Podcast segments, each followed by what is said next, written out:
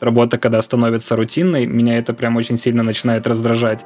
Готов ли ты заново быть новичком, человеком не знающим? Не бояться, что у вас есть страхи. Страхи — это нормально. Я не понимаю. Я не то, что не понимаю, я вообще не понимаю. У меня тоже бабушка считает, что я в игры играю. Я обычно из тех, которые говорят, «Эй, трудности! Давайте их решать».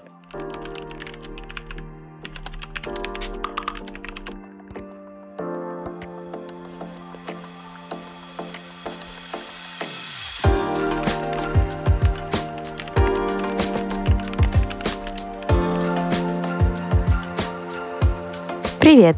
Это подкаст выпускников Яндекс Практикума «Дело практики». Мы говорим про смену профессии, решиться на которую никогда не поздно. С вами ведущие Аня Варламова и Сандра Гришина. Мы говорим со смелыми взрослыми, которые решили сменить свои профессии, преодолели страхи и трудности на этом пути, прошли переобучение и теперь строят свои новые карьеры в IT и digital сферах. Мы надеемся, что истории наших героев вдохновят вас, если вы думаете сменить профессию, даже если сейчас вам очень волнительно и страшно. Сегодня мы поговорим про то, как понять, какую именно профессию в IT выбрать и как построить эффективный план переобучения. Как использовать воспоминания о своих подростковых интересах, помогают ли профориентационные тесты и как ваше окружение может помочь определиться с новой профессией. Про все это поговорим с выпускниками практикума Яной и Костей. Яне 31 год, она из Краснодара. Яна много лет преподавала иностранные языки, а затем решила переобучиться на тестировщицу и уже работает по новой профессии. А Косте 28, он из Сургута, Костя работал журналистом и ведущим на радио, затем решил переобучиться на бэкэнд-разработчика и недавно окончил курс практикуме. Ребята, всем привет. Всем привет. Всем привет. Костя, расскажешь, пожалуйста, про себя. Кем ты работал и почему решил переучиться на разработчика? История на самом деле очень долгая. Я когда-то еще в 2012 году, когда закончил школу, или в 2011 примерно, планировал поступать на информационные технологии в университет и даже поступил на очное обучение и учился там примерно полгода. Но так как у нас был небольшой семейный бизнес, пришлось это дело бросить, уйти на заочку и вообще переквалифицироваться в экономиста. И тогда вот э, мое начинание было закончено. Я много где работал. В какой-то момент пришел к тому, что нужно менять свою профессию, вспомнил свои былые увлечения и таким образом как раз-таки решил снова попробовать себя в этой сфере и пошел в IT. А большую часть времени до этого ты работал журналистом на радио, верно? Да, на самом деле тут тяжело сказать, какую часть именно большую. А. Вот когда был бизнес, мы там работали примерно 6 лет с ним.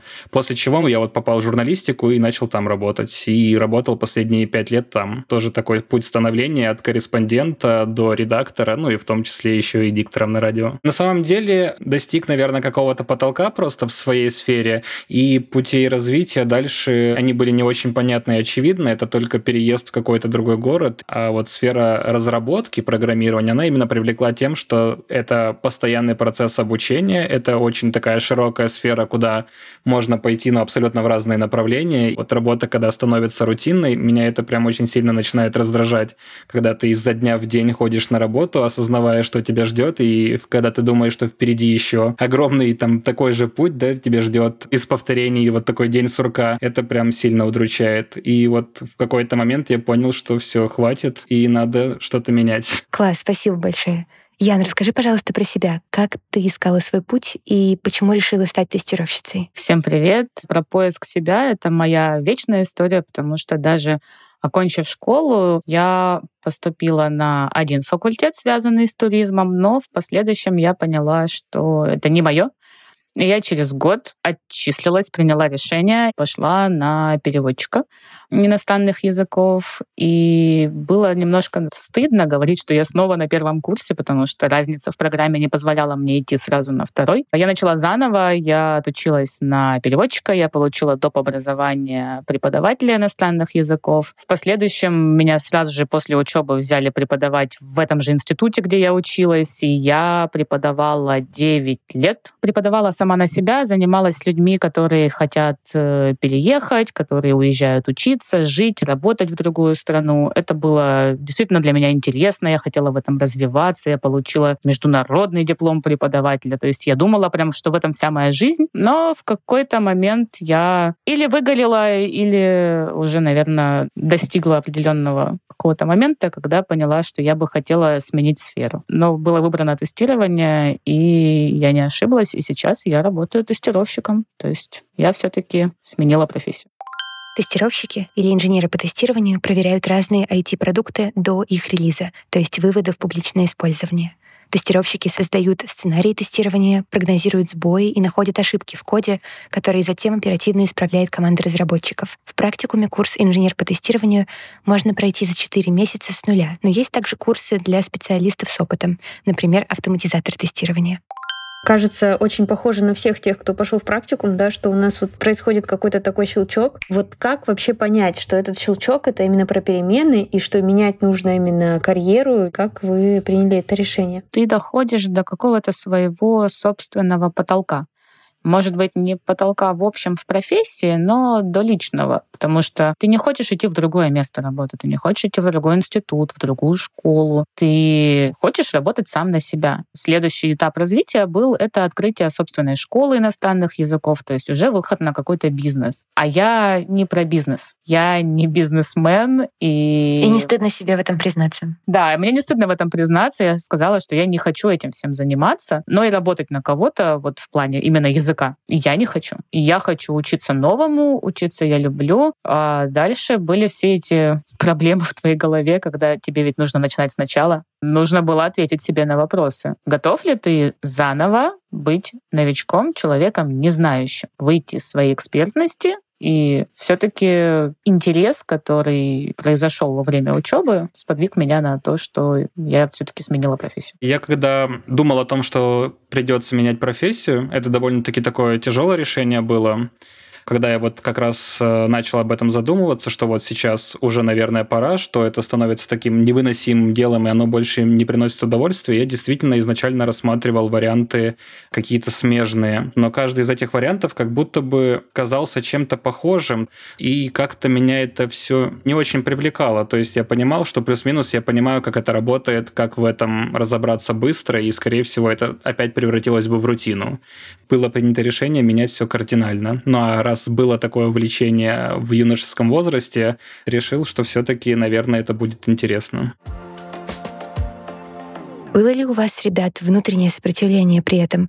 Было ли желание просто отогнать эти мысли, заглушить их, чтобы они не мешали оставаться на прежней стабильной работе? Да, вы оба сказали про выгорание, про достижение потолка, но пришлось ли вам перебороть желание остаться в безопасном, комфортном, понятном состоянии? Безусловно, это происходило, и это происходило в самом начале обучения, когда ты же изначально такой замотивированный идешь в новое, начинаешь учиться, сталкиваешься с моментами, которые... А там ничего не понятно, да. С которыми тебе непонятно, что делать, как делать. Ты начинаешь думать, все, возраст уже прошел, учиться мне уже не время, это все не для меня, а зачем я вообще сюда пришла? Да вот у меня всегда есть вот такое резюме, которое я могу отправить, и меня возьмут практически во все места, куда я его отправлю. Я в этом даже уверена. А здесь ты такой новенький, задаешь вопросы, так стыдно вопросы задавать какие-то, говорить, я не понимаю, я не то, что не понимаю, я вообще не понимаю, э, чтобы тебе что-то объяснили. После первого прям спринта у меня были мысли, что, наверное, нет.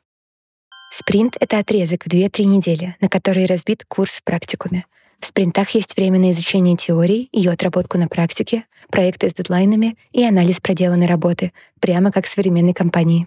И здесь помогло, наверное, только мое личное в том, что я, если за что-то берусь, я это доделываю до конца. Может, я это больше делать не буду, но я должна доделать до конца. Ну, я же уже записалась на обучение, ну, вот учусь, пригодится или нет. И потом я очень рада себе тогда, что я приняла это решение, потому что за счет него я там, где я есть. У меня не было мыслей отказаться от обучения, когда я только поступил. Перед тем, как поступить на курс на Яндекс Практикум, я до этого еще 4, ну, 3 примерно месяца учился самостоятельно, не очень активно, но учился. И вот до момента начала обучения у меня, я еще тогда работал, и у меня были большие сомнения, стоит ли менять профессию. И как раз-таки очень правильно Яна сказала, что у тебя уже есть некая экспертная такая вот позиция, у тебя уже есть резюме, которое тебе позволяет э, устроиться там на хорошую вакансию в твоей сфере. Но вопрос, наверное, тут уже скорее не в деньгах, но вот как только я принял решение, что все, я точно иду учиться, я остаюсь, здесь все сомнения пропали. То есть как будто бы уже пути назад нет. Я на самом деле еще и с работы уволился, поэтому, наверное, Сжег действительно... Все мосты, да. Да, действительно, путей назад уже просто не было. обычно сложно понять, что именно хочешь поменять и в какую сторону идти. Можете рассказать, как у вас произошел вот этот выбор, как вы поняли и определились, что это точно тестирование или это точно разработка? Люди, люди вокруг. Люди, я не скажу, что люди оказывают на меня безумное влияние, но если я что-то выбираю, то я из тех людей, которые спросят своих знакомых, послушаю их совет э, в том, что мне нужно. И мои ученики, в частности, Спасибо моему бэкграунду английского, программисты, ученики. разработчики, тестировщики, да, да ученики. Они, я, я видела, у меня на глазах девочка из сферы продаж ушла в тестирование, она занималась сама, она смотрела какие-то видео, ее взяли на стажировку, потом на работу, и она до сих пор э, замечательный тестировщик, и говорит, я вообще никуда не иду, только буду двигаться дальше и выше по этой сфере.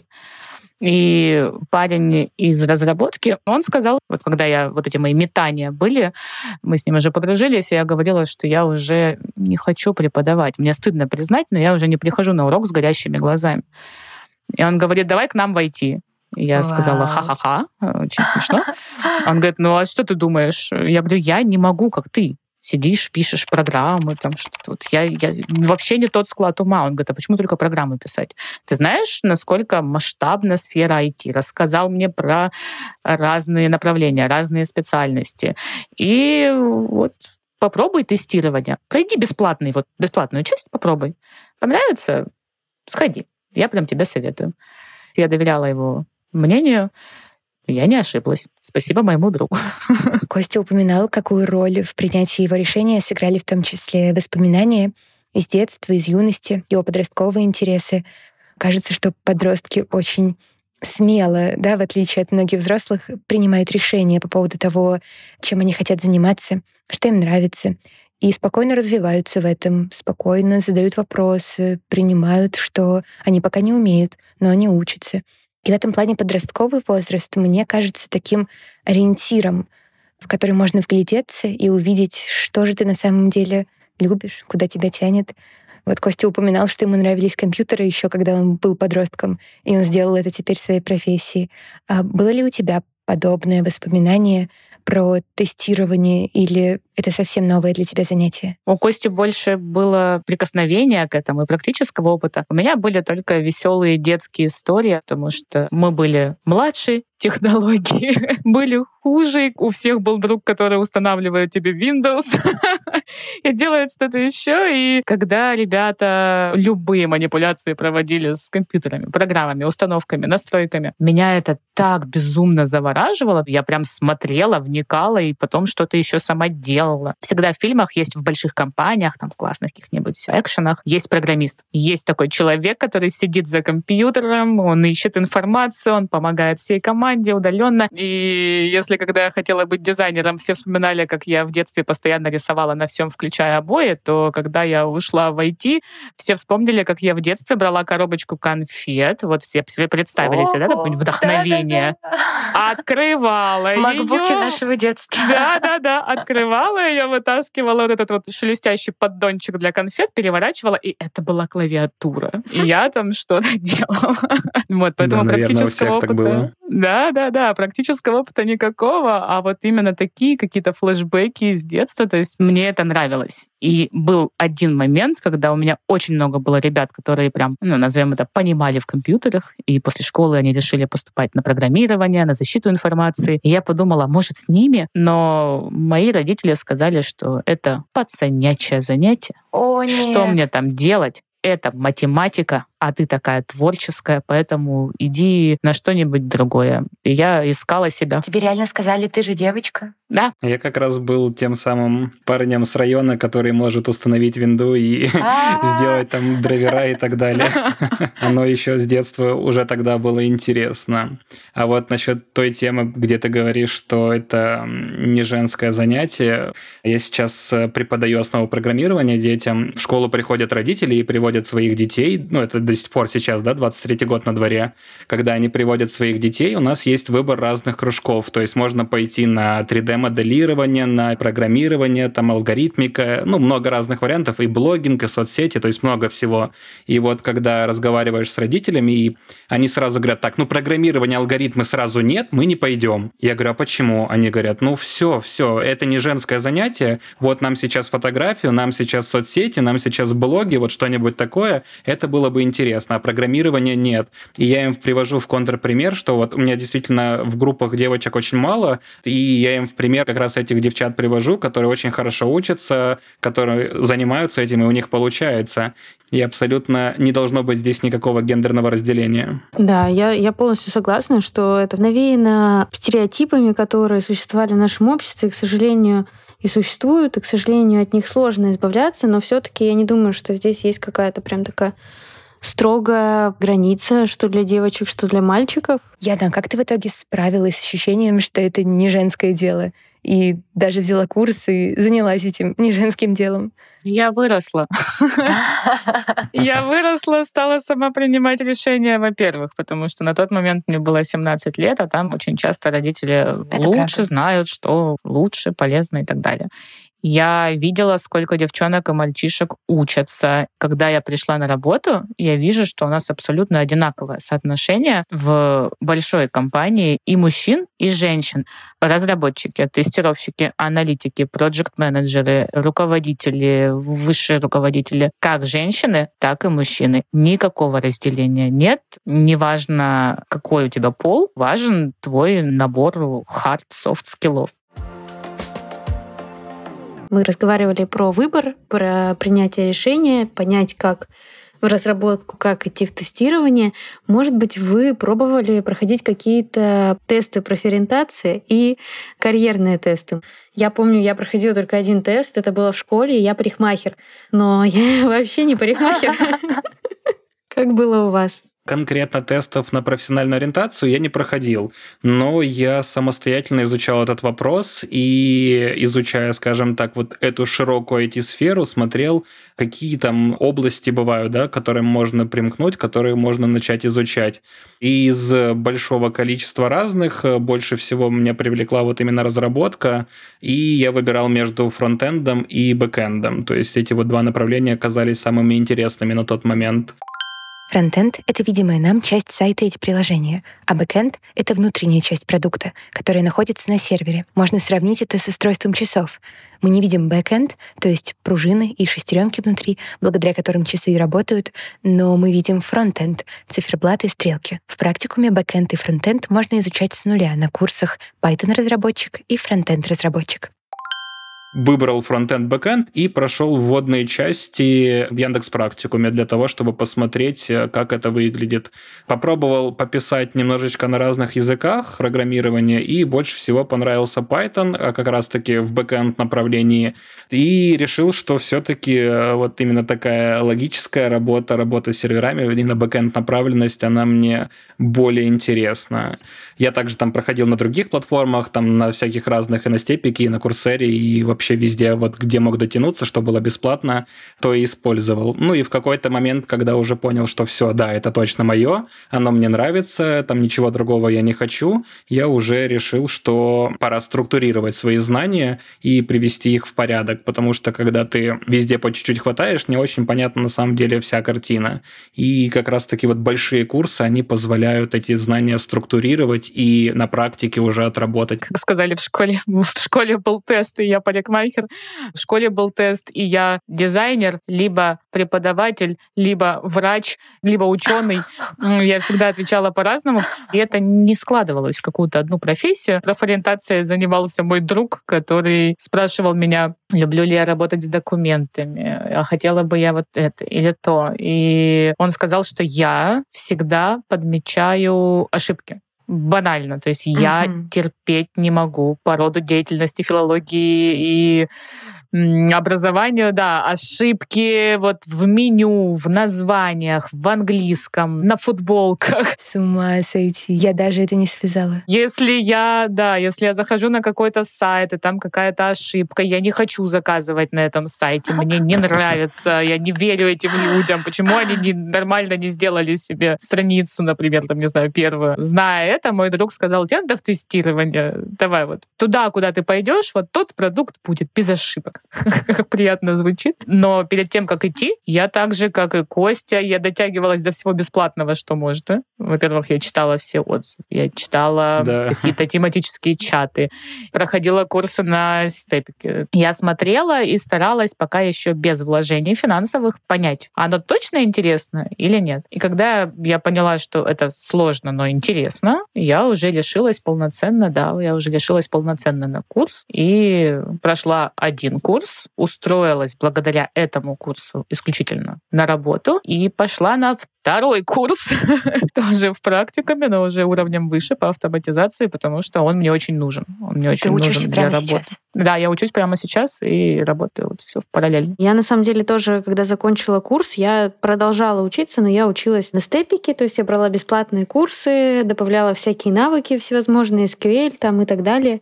SQL это язык программирования, который учит для управления базами данных. Знание SQL может пригодиться самым разным специалистам, и аналитикам данных, и продуктам, и маркетологам. В практикуме есть два курса по SQL для разработчиков и для аналитиков.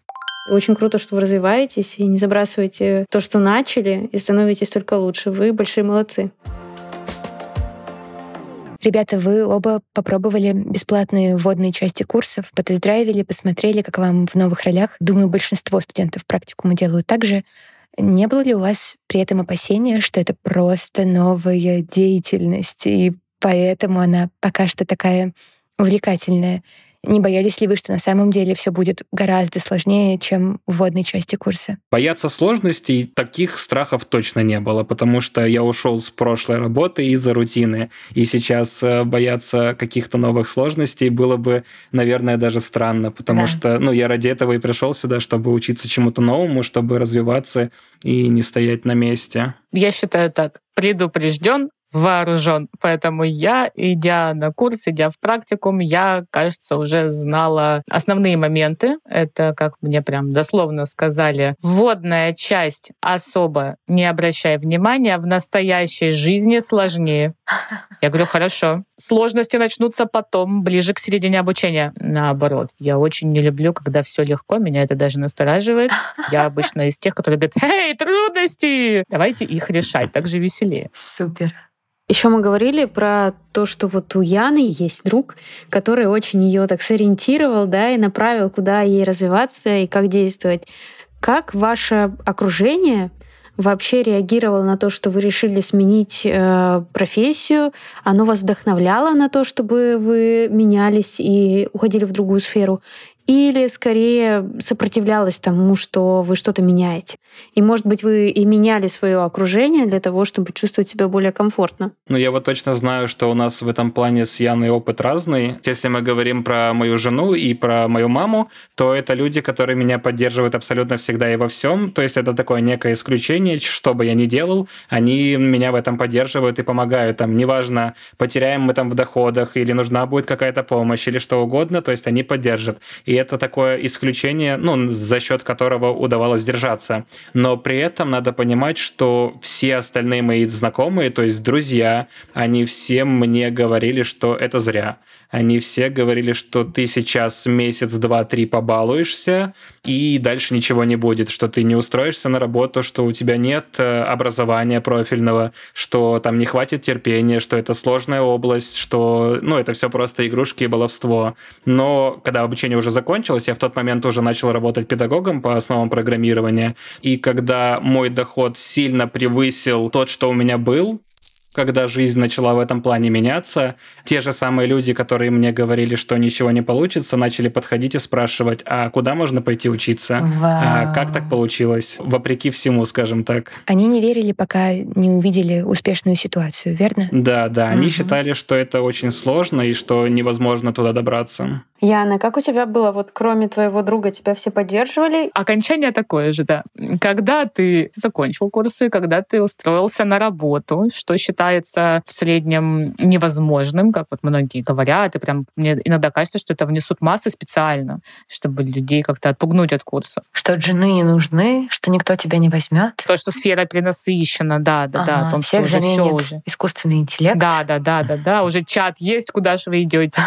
Когда видят своими глазами, когда ты отучился, когда ты устроился на работу, и когда твой доход также, если мы говорим, за меньшее количество времени войти, превысил тот, что у тебя был по преподаванию, с тем количеством лет, которые у тебя были в преподавании, у меня стали спрашивать, да, какие курсы, что там, что там, Ты тестирование, курсы, кажется, а, а сложно, да. а сложно, да. Еще на самом деле, когда речь заходила о курсах, э, и когда узнавали, что эти курсы еще и платные, а мало того, что еще и платные, сильно не дешевые, то есть я вот за свой курс отдал порядка 100 тысяч рублей за 9 месяцев обучения, но когда они узнавали, что этот курс еще и стоит денег, а тем более еще и 100 тысяч денег, то они говорят, это вообще что? Не нужно туда идти, тебя обманули. Ты можешь сейчас пойти и вернуть деньги или не можешь? Ну, если можешь, то иди прямо сейчас возвращай, потому что вообще-то в интернете все это есть и все бесплатно. И на самом деле в каком-то смысле они правы. Вся эта информация, которая на курсе, она есть действительно в интернете, но там никто тебя за ручку не будет вести. Ты сам должен будешь построить эту структуру обучения, ты сам должен будешь проверять себя, сам должен будешь придумывать себе проекты. Поэтому да, деньги мы платим за то, что нас вот ведут за ручку и проводят по этому пути полностью от начала до конца и помогают во всех возможных аспектах. Да, я думаю, что это деньги не только за знания как таковые, которые в IT в digital е важно постоянно актуализировать, но и за образовательный опыт, который режиссируют опытные методисты. Ведь это очень непросто Нетрудно в Ютубе найти бесплатную лекцию, трудно вплести ее в эффективный образовательный опыт. А еще, ребят, про окружение тоже. Почувствовали ли вы, что когда вот вы начали работать уже по новой профессии, что вы попали к своим людям?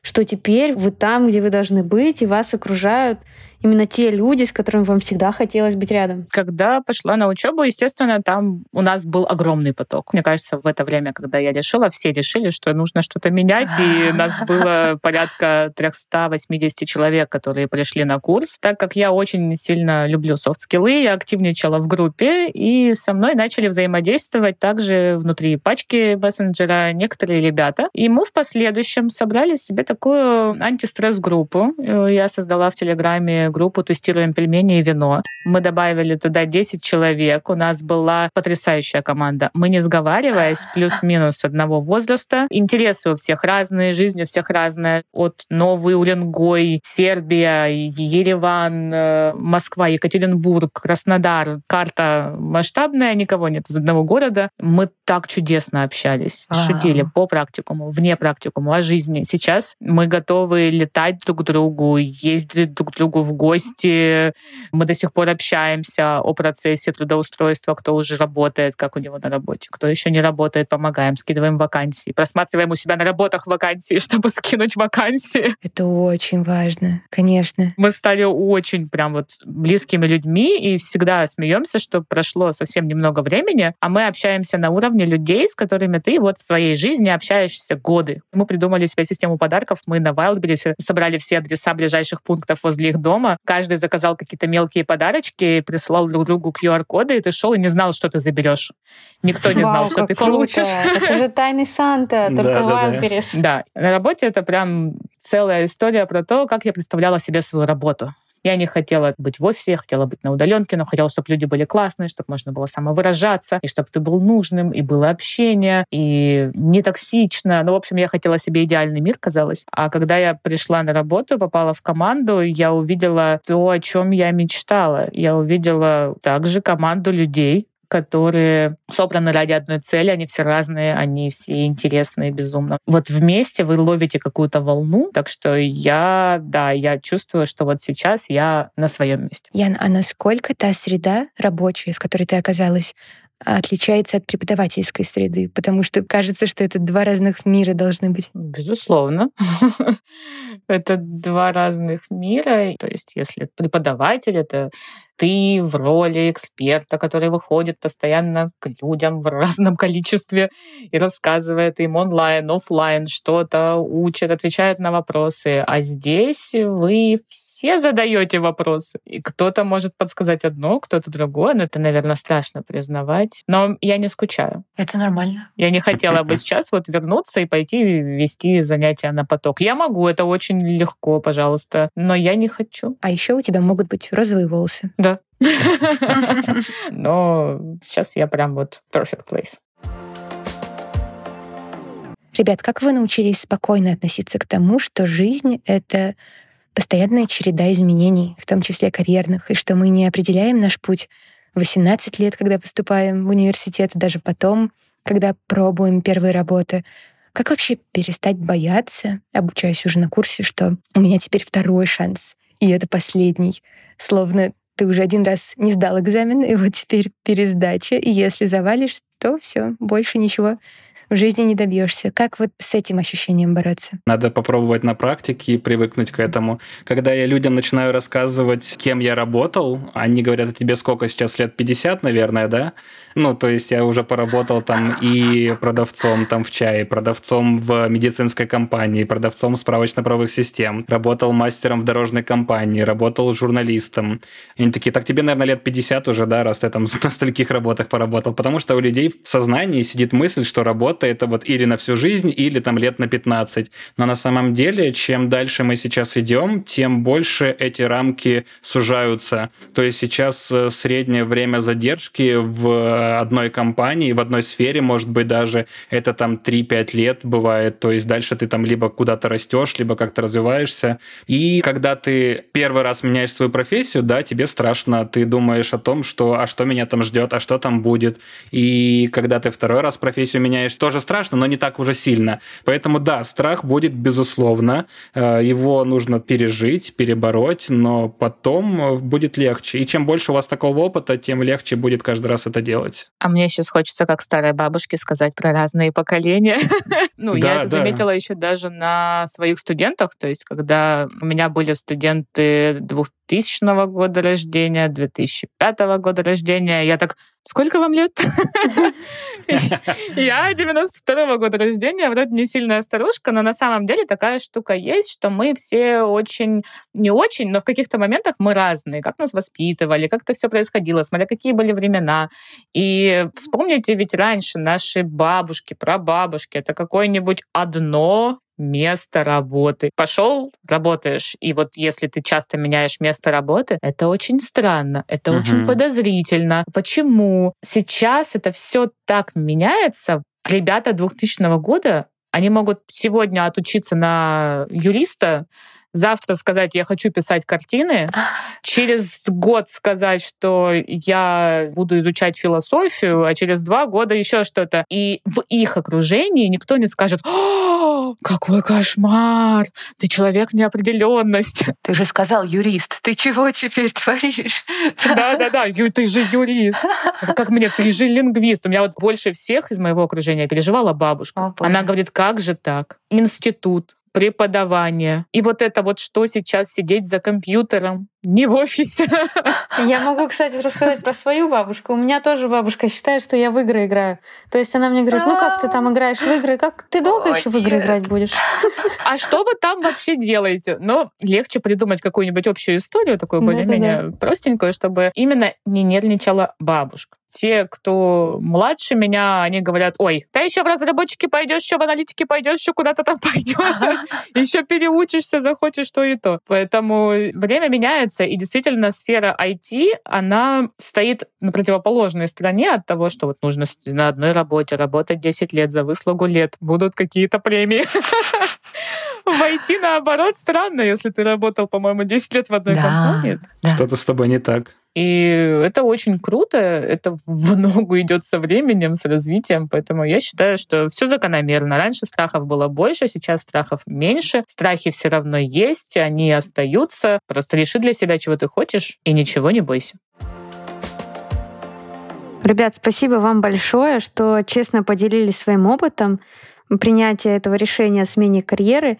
И, может быть, вы можете что-то посоветовать тем, кто сейчас тоже задумывается о том, чтобы сменить профессию, может быть, хочет перейти в IT, но пока не знает, как решиться и какую профессию выбрать. Что посоветовать? Ну, абсолютно точно надо убедиться для себя, интересно тебе это или нет, готов ли ты к этим переменам. Если ты занимаешься этим, тебе это нравится, у тебя это не вызывает никакого отторжения, ты не делаешь это через силу и готов этому посвящать свое время, тем более, если ты готов этому посвящать свое время, когда ты там работаешь и имеешь какие-то обязательства, да, и после этой тяжелой работы ты приходишь и тебе еще нравится, да, этим заниматься, тогда да, тогда это, скорее всего, твое, и надо пытаться посвящать этому времени больше, может быть, не бояться, что у вас есть страхи, страхи это нормально, надо с ними бороться, надо их пережить, и чем больше у вас будет опыта, тем меньше будет этих страхов. Главное не бросать, не отчаиваться, всегда стараться делать процентов хотя бы на 10-15 больше, чем просили. Тогда вы будете востребованы на рынке. А я все так же буду говорить про людей. Если вы такой же человек, как и я, то тематические чаты, которых много как в практикуме, так и просто, в принципе, чаты IT, тестировщики, разработчики. Что вам нужно для того, чтобы принять решение? Но если вы уже задумались, если вас посетила мысль о том, что я хочу сменить полностью свою профессию, это первый шаг к тому, что вы готовы, потому что если эта мысль закралась вам в голову, значит, вы уже готовы к изменениям, осталось только понять, в каком виде вам получить еще мотивацию к этому. И, конечно, ничего не бойтесь. Идите к своей цели. Не слушайте, что вам говорят, если вас все пытаются остановить. Но в целом поставили цель, к ней идем, а потом будем всем рассказывать, как мы к этому дошли. Ребята, спасибо вам большое за то, как вы бодро и открыто рассказали истории вашей смены профессии. И спасибо слушателям, что были с нами. Если вы думаете о переходе в IT или digital, переходите по ссылке в описании и проходите бесплатный профориентационный тест. Над ним работали методисты практикума и МГУ и сделали научно обоснованный продукт про современные профессии в IT. Вы сможете понять свое направление, исходя из вашего опыта, темперамента и предпочтений. Возможно, именно этот тест станет первым шагом на пути к вашей смелой мечте. А в следующем эпизоде мы поговорим про одно из главных сомнений, с которым сталкиваются люди, которые думают о смене профессии. Сомнения по поводу возраста. Кажется, что после 35 или 40 учиться новому особенно сложно, а сверху давит опыт предыдущей профессии. Вот об этом мы и поговорим. До встречи!